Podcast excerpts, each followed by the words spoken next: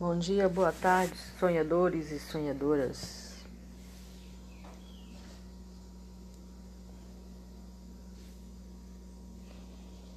Vamos ao que interessa, o resto não tem pressa. Bom, muito bem. É... Nós paramos aí, né? Nós estamos no capítulo 10 fala sobre os espreitadores, espreitar os, os espreitadores, né? E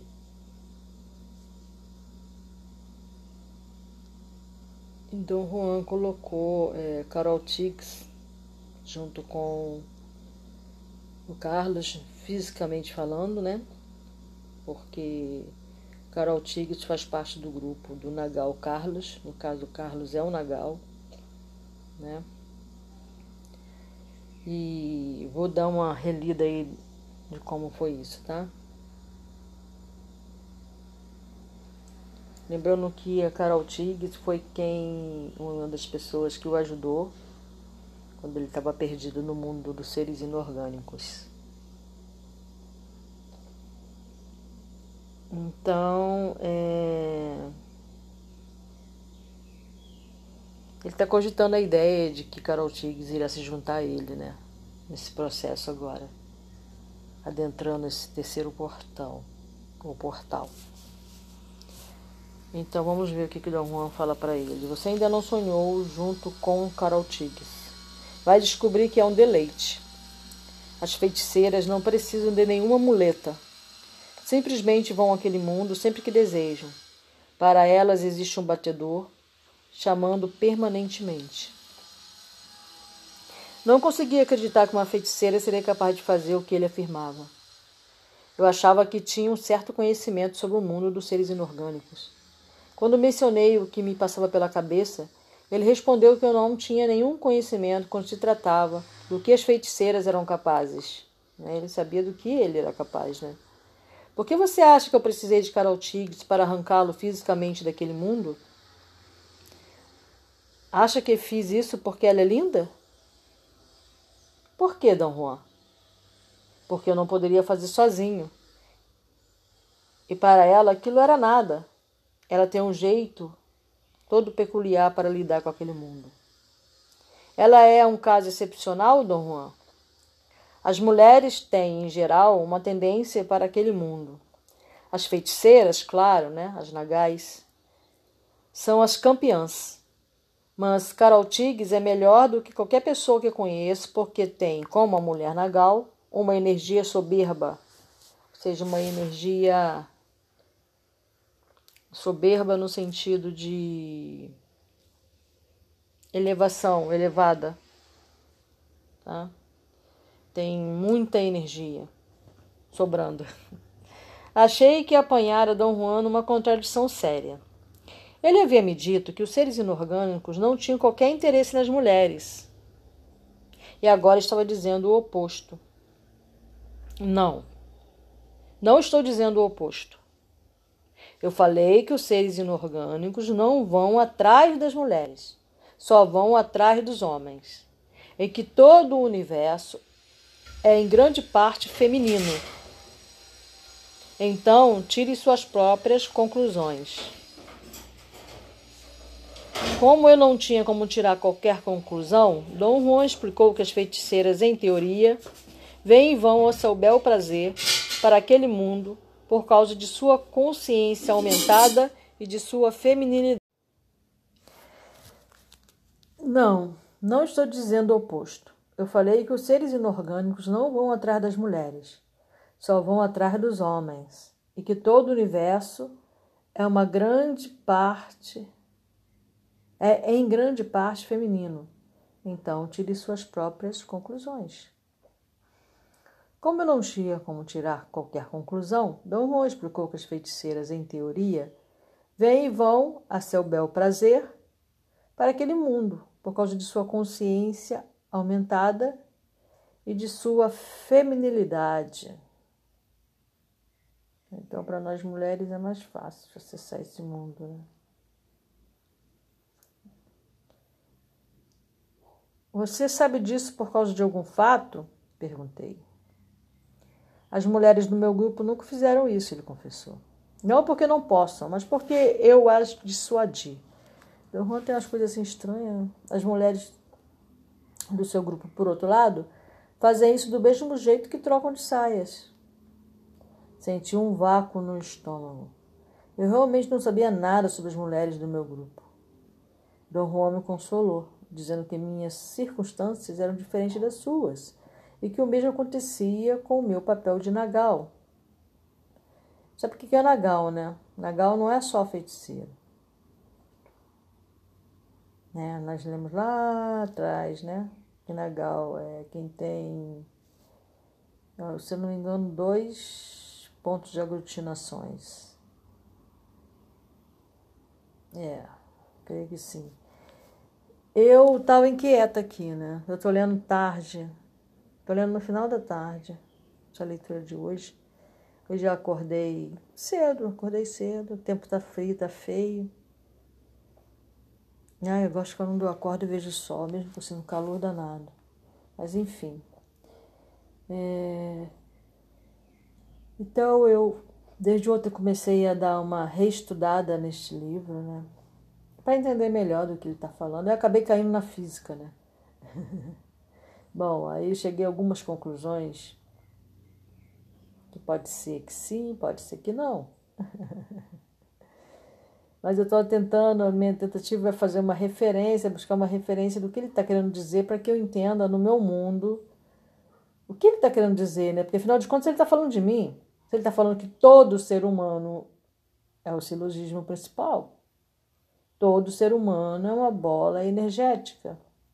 Eu sou um ser humano. Então, a conclusão lógica, o silogismo lógico é que eu sou uma bola energética. Então eu quero entender, porque está tá falando de mim, afinal. Não sei como que vocês veem isso, né? Mas eu quero saber, entender melhor o que ele está querendo dizer. Aí comecei a pesquisar, né?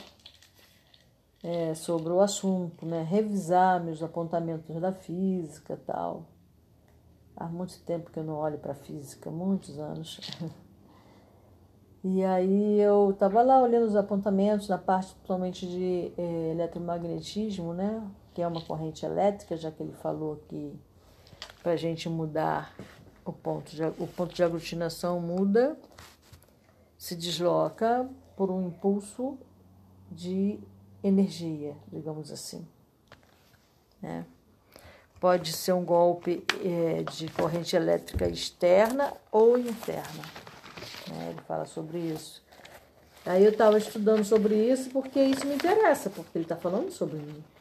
Né? Todos nós temos um ponto de aglutinação. Aí o que acontece? Eu fui lá, né? É, esse ponto de aglutinação, o que, que ele é, né? O que, que é esse ponto de aglutinação? Eu fui lá saber, né? Que é esse ponto de, de aglutinação. Beleza? Estou fazendo o meu estudo.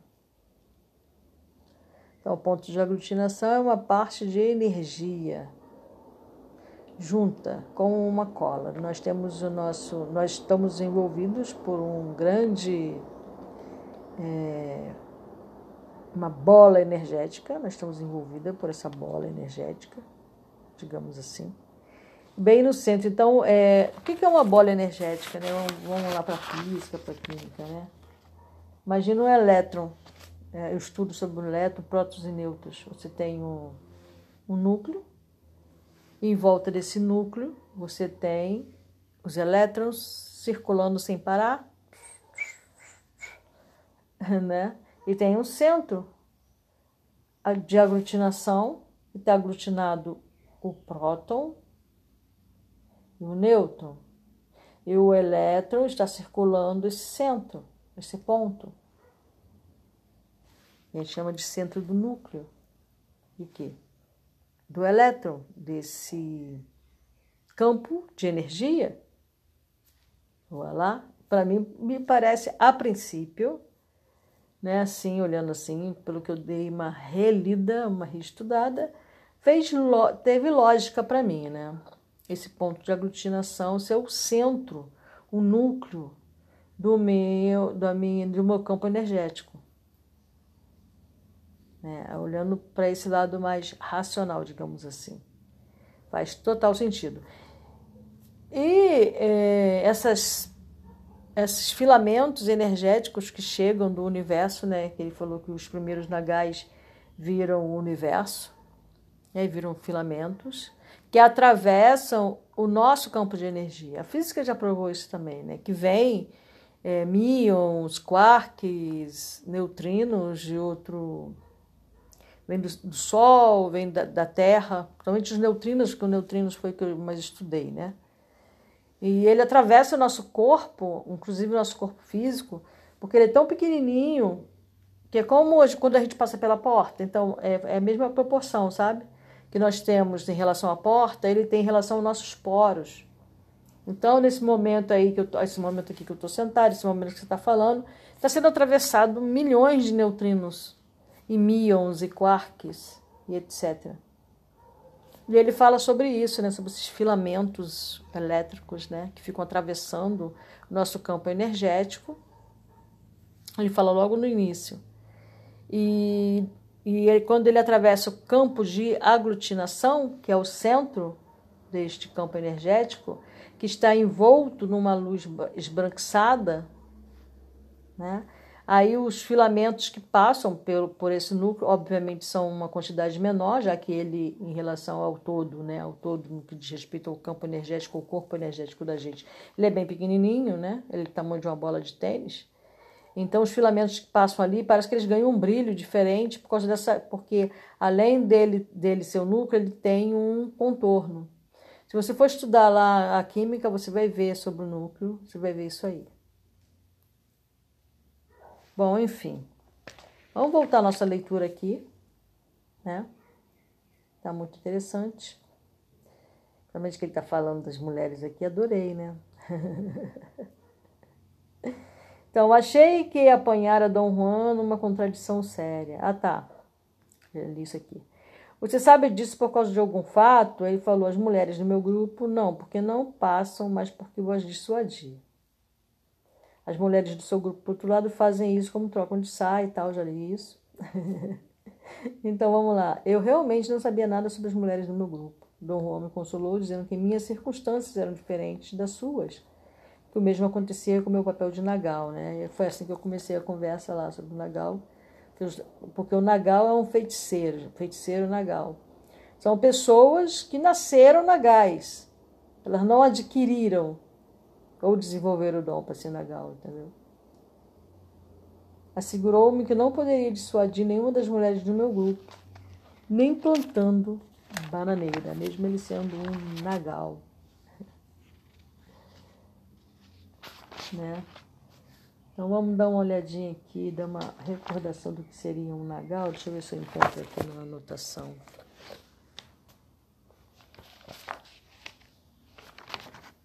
Nagal, homem ou mulher que possua uma bola luminosa dupla. Né? Tá, não é um ponto energético, é um ponto de aglutinação duplo, não. É uma bola luminosa, é um corpo é, energético duplo tá? Enquanto o táxi, então, aí, é, quando os feiticeiros veem essa pessoa, eles veem que é o Nagal, como, como Dom Juan viu no Carlos.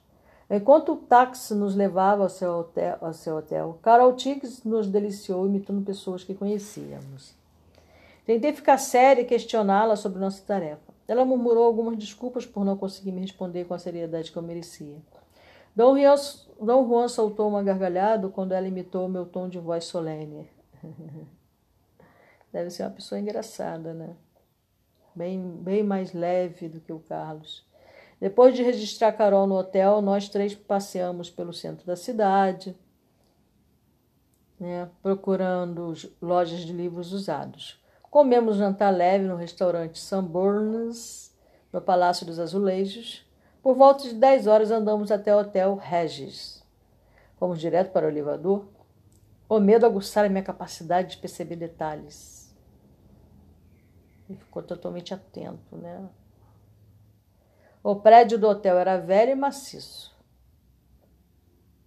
A mobília da recepção, obviamente, já vira dias melhores. Mas ao nosso redor havia uma glória antiga que sobrara dos tempos antigos e que tinha um apelo definido. Eu podia facilmente entender por que Carol Tigres gostava tanto daquele hotel. Antes de entrarmos no elevador, minha ansiedade cresceu tanto que precisei pedir a Dom Juan instruções de último minuto. Fale de novo como vamos agir. Implorei. Dom Juan puxou-nos até as poltronas antigas na recepção e pacientemente explicou que, assim que estivéssemos no mundo dos seres inorgânicos, teríamos de verbalizar o intento de transferir nossa consciência normal para nossos corpos energéticos. É engraçado, toda vez que fala verbalizar o intento, né, eu lembro de uma cerimônia a qual eu participei, em que o, o, a pessoa que fazia, que conduzia né, a cerimônia, ele falou isso, ele falou, a gente tinha que chegar até o asco e, e verbalizar o, por, o que, que a gente estava querendo é, ao fazer uso da, dessa medicina. Toda vez eu lembro dele. O importante, segundo ele, era que cada um de nós intentasse transferir a consciência total. Esse intentar, ele usa muito, né? Você tem que aprender a intentar. Na, na, na realidade, é fortalecer sua vontade, você ter uma vontade verdadeira de que aquilo é, aconteça. É mais do que você só ter uma intenção, só ter um objetivo. Entendeu? É você ter a firmeza da vontade, usar a energia da vontade para tornar aquilo realidade. Então, o importante, segundo ele, era que cada um de nós intentasse transferir a consciência total do nosso mundo cotidiano para nossos corpos energéticos. Como realizamos a tarefa de consciência? Perguntei. Transferir a consciência é puramente questão de verbalizar o intento e ter a quantidade de energia necessária. Ou seja, ter a vontade, a energia da vontade disse ele. Carol sabe disso. Ela já fez antes. Entrou fisicamente no mundo dos seres inorgânicos quando puxou você de lá. Lembra? A energia dela fará o truque. Isso vai fazer a balança pender. O que significa fazer a balança pender?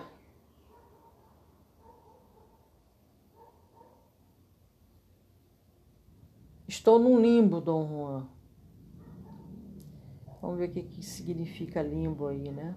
Para quem não sabe. Limbo, substantivo masculino, dança originária de Trindade e Tobago, em que o executante dança e tenta passar por baixo de uma vara horizontal. Ah, tá, a gente faz isso aqui também. Sabia que limbo era isso, não? é só isso aí, gente, limbo. Isso, dois aqui. Ah, tá. Tem também orla, borda, isso aí é, outro, é outra é, tradução, né, para limbo. Orla, borda, fímbria. Né? E na religião católica, lugar onde os justos esperavam a vinda de Jesus e por onde, segundo a fé, iam as almas das crianças não batizadas. Lugar onde se lançam coisas de que não se faz caso. Estado de indefinição ou incerteza. Boa. É isso aqui. Estado de indefinição ou certeza. O que significa fazer a balança pender? Estou na dúvida, Dom Juan. Dom Juan explicou que fazer a balança pender significava pegar uma nossa corporalidade e colocá-la no corpo energético. Nossa. Disse que usar a consciência como meio no qual viajar para outro mundo não é o resultado de aplicar técnica e sim o corolário de intentar e ter energia suficiente. Quer dizer, não basta intentar, tem que ter energia suficiente para fazê-lo. O volume de energia de Carol somado ao meu, ou o volume da minha energia somada de Carol, iria nos transformar em uma só unidade. Ou seja, os pontos de aglutinação deles estavam alinhados. teria que estar alinhado, né? Para eles se transformarem numa só unidade. Energeticamente capaz de puxar a nossa fisicalidade e colocá-la no corpo energético para fazer a viagem. Vamos lá, ver o que, que acontece. O que exatamente temos de fazer para entrar nesse outro mundo? Perguntou Carol Tiggs. Sua pergunta me fez quase morrer de medo. Eu pensava que ela sabia o que estava acontecendo. Ai, ai. Sua massa física, ou seja, essa massa aqui, total, precisa ser somada ao seu corpo energético. É, nós estamos dentro de um corpo energético, mas é, estamos separados dele. Ok? Dom Juan respondeu olhando-a nos olhos. A grande dificuldade dessa manobra, essa manobra, é disciplinar o corpo energético. Uma coisa que vocês dois já fizeram. A falta de disciplina é o único motivo pelo qual vocês podem falhar na realização. É mais uma dica aí, ó. Aprender a ter disciplina. Essa serve para mim. É, algumas vezes, por acaso, uma pessoa comum acaba realizando é entrando em outro mundo, mas isso é imediatamente explicado como insanidade ou alucinação. Então, quando uma pessoa comum que não, tá, não faz o uso de nenhum enteógeno, de repente ela adentra esse mundo, ela vai explicar como é, ela contar para alguém, vão dizer que ela é louca, que ela teve alucinação, coisa desse tipo. Ou ela mesma vai dar essa explicação para ela. Eu darei qualquer coisa para que Dom Juan continuasse falando. Ele colocou-nos no elevador e subimos para o segundo andar, para o quarto de Carol. A despeito de meus protestos e de minha necessidade racional de saber. Mas, no fundo, meu tumulto não era tanto porque eu queria saber. Sua base era meu medo. De algum modo, essa manobra dos feiticeiros me apavorava mais do que qualquer coisa que eu já havia feito. As palavras de despedida de Dom Juan haviam sido: Esqueçam o eu, e vocês não terão medo de nada. Seu riso e o balanço de cabeça foram um convite que pensávamos naquela afirmação. Carol Tiggs riu e começou a fazer palhaçadas, imitando a voz de Dom Juan, dando instruções criptas. Criptas relativa à cripta que repousa, que vive nas criptas, né? Difícil de perceber ou interpretar, dando instruções difícil de perceber ou interpretar. É isso. Sua voz ciciante dava um colorido especial ao que Dom Juan dissera. Esse ciciante é uma voz baixa, ela tinha uma voz baixa, tá? Algumas vezes eu achava aquele ciciar adorável. Na maioria do tempo detestava-o, Felizmente, naquela noite, seu ciciar era quase imperceptível. Vamos confirmar. É... Rumor, rumorejar levemente. Segredades e baixinha. Fomos para o quarto dela e sentamos-nos na beira da cama. Meu último pensamento consciente foi de que a cama era uma relíquia do início do século. Antes, de dizer uma palavra, me vi deitado numa cama de aparência estranha. Carol Tiggs estava comigo. Ela meio sentou-se, ao mesmo tempo que eu fazia o mesmo. Estávamos nus, cada um coberto por um lençol fino. O que está acontecendo? Ela perguntou numa voz frágil. Você está acordada? Perguntei idiotamente. Claro que estou acordada, disse ela impaciente. Houve um silêncio, enquanto ela, obviamente, tentava colocar os pensamentos em ordem. Aí, colocar os pensamentos em ordem é que é um problema. Quanto mais quando você é bem racional. Acho que eu sou real, mas você não, falou enfim. Eu sei onde eu estava antes disso e você quer me enganar. Achei que ela estava fazendo a mesma coisa. Ela sabia o que estava acontecendo e me testava, ou zombava de mim. Então, me dissera que os demônios dela e os meus eram astúcia e a desconfiança. Hum. Eu estava tendo um excelente exemplo disso. Recuso-me a fazer parte de qualquer merda que esteja sob o seu controle, disse ela. Olhou-me com veneno nos olhos. Estou falando com você, quem quer que você seja. Desconfiança, né? Pegou um dos lençóis com os quais estávamos cobertos e enrolou-se nele. Vou ficar aqui e voltar para o lugar de onde vim, falou com um ar definitivo. Vai brincar com o Nagal. Você precisa parar com esse absurdo, falei decidido. Nós estamos em outro mundo. Ela não prestou atenção e virou as costas para mim como uma criança mimada e irritada. Eu não quis desperdiçar minha atenção sonhadora em discussões fúteis sobre realidade.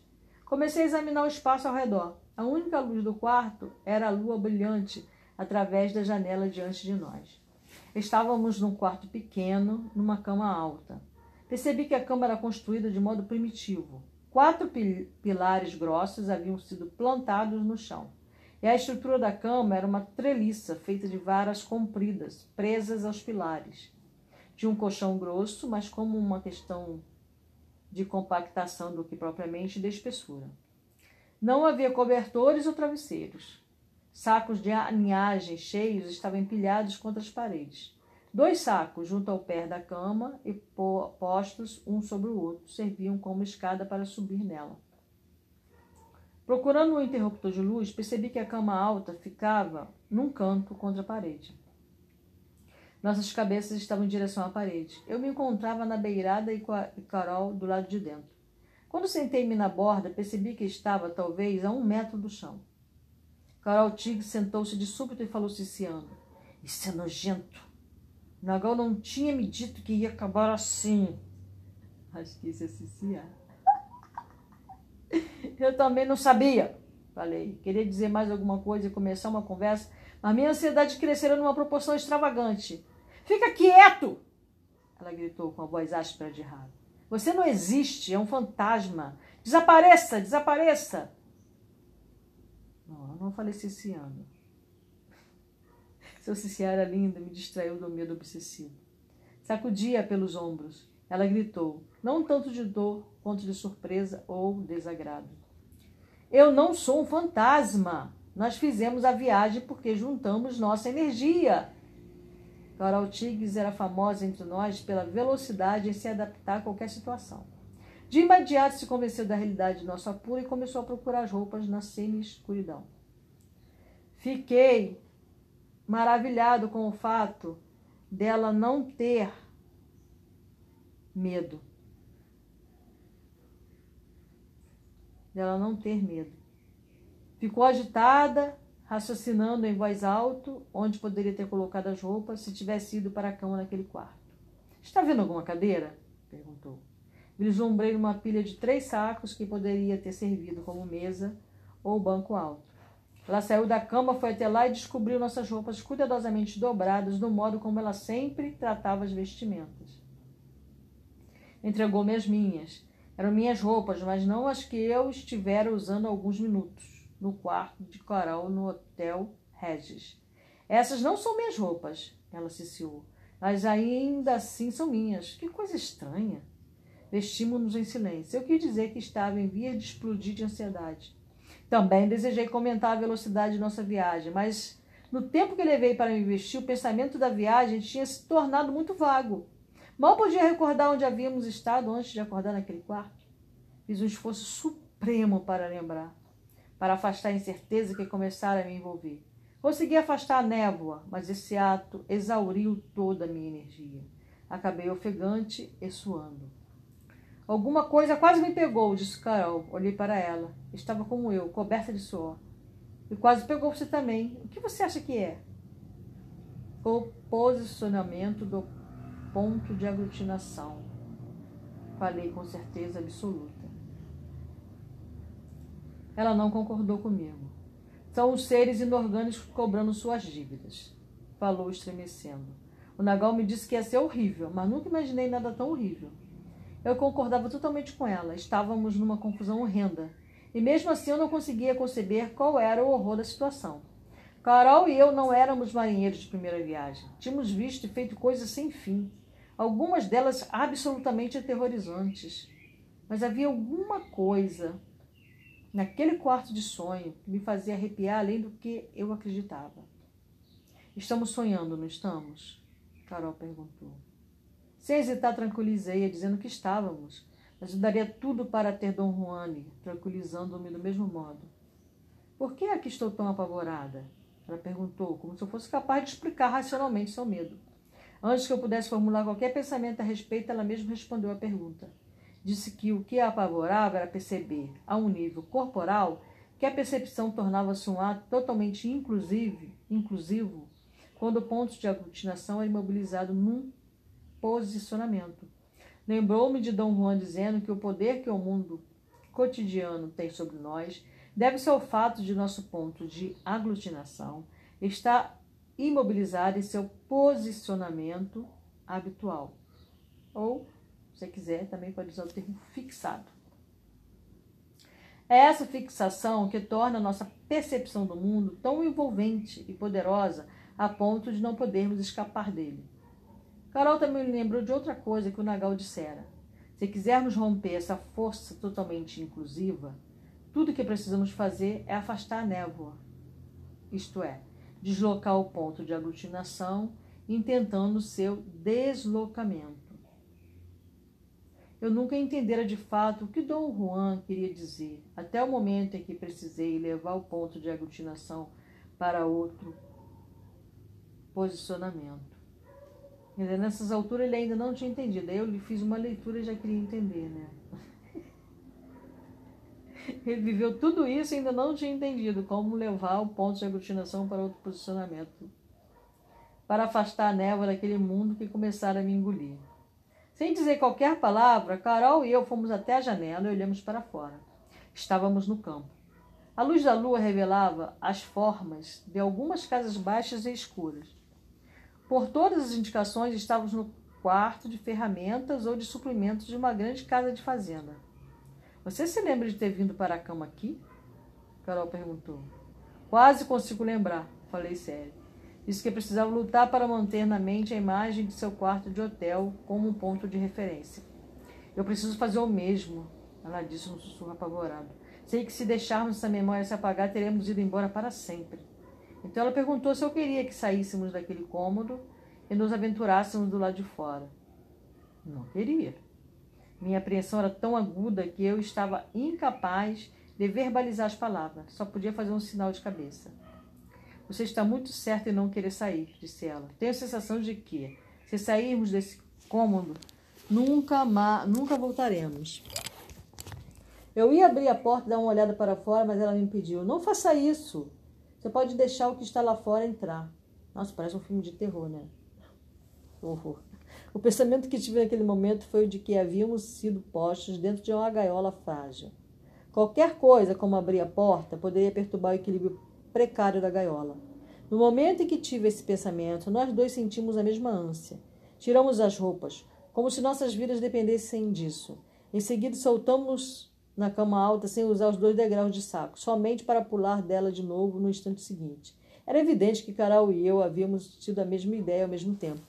Ela confirmou minha suposição quando disse: qualquer coisa que usarmos pertencente a esse mundo só irá nos enfraquecer. Ficando aqui nua e longe da cama e da janela, não tenho qualquer problema em lembrar de onde vim.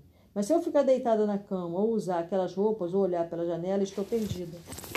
Ficamos de pé no centro do quarto por longo tempo, abraçados. Uma suspeita estranha começou a infestar minha mente. Como vamos voltar ao nosso mundo?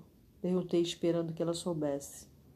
A reentrada em nosso mundo é automática, se não deixarmos a névoa tomar conta. Ela disse com um ar de autoridade absoluta que era sua marca registrada. estava certa. Carol e eu acordamos ao mesmo tempo na cama de seu quarto no Hotel Regis.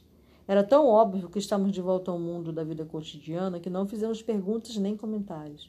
A luz do sol era quase cegante. Como foi que voltamos? perguntou Carol. Ou melhor, quando foi que voltamos? Eu não tinha nenhuma ideia do que pensar ou dizer. Estava atordoado demais para especular. porque isso era tudo que eu poderia ter feito. Você acha que nós acabamos de voltar? Carol insistiu. Ou será que dormimos a noite toda? Olha, nós estamos nus. Quando foi que tiramos as roupas? Nós as tiramos naquele outro mundo. Falei e me surpreendi com o som de minha voz. Minha resposta pareceu confundir Carol. Ela me olhou sem compreender e em seguida olhou para o seu próprio corpo nu. Ficamos ali, sentados em imóveis, por um tempo enorme.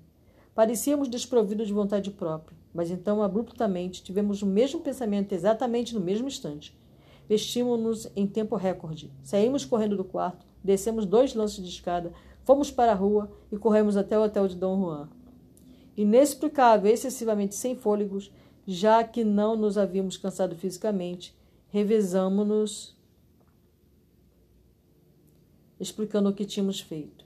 Ele confirmou nossas conjecturas. O que vocês fizeram foi praticamente a coisa mais perigosa que se pode imaginar. Virou-se para Carol e disse que nossa tentativa fora, ao mesmo tempo, um sucesso total e um fiasco. Tínhamos conseguido transferir consciência do mundo cotidiano para nossos corpos energéticos. Fazendo isso, a viagem com toda a nossa fisicalidade, é, é, as, fazendo assim a viagem com toda a nossa fisicalidade.